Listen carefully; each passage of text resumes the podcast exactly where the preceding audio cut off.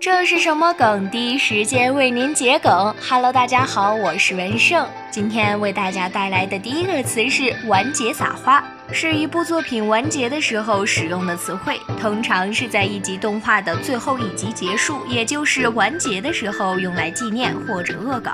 出自《樱花庄的宠物女孩》第二十三集。为了反对理事会的决定，樱花庄的孩子们在毕业典礼上号召全校学生抛出手中的樱花徽章来抵制理事会。因为是全剧的高潮与结尾，所以又叫完结撒花。第二个词屏蔽色指的是黑色。因为最近国外出现了很多反种族歧视运动，谷歌团队甚至要删除黑名单、白名单这种词汇，因为黑和白能让人产生种族主义联想。去年谷歌团队的一份文档指出，应该把黑名单改成屏蔽名单，因此很多人说黑色以后就只能叫做屏蔽色，或者用其他的词来代替。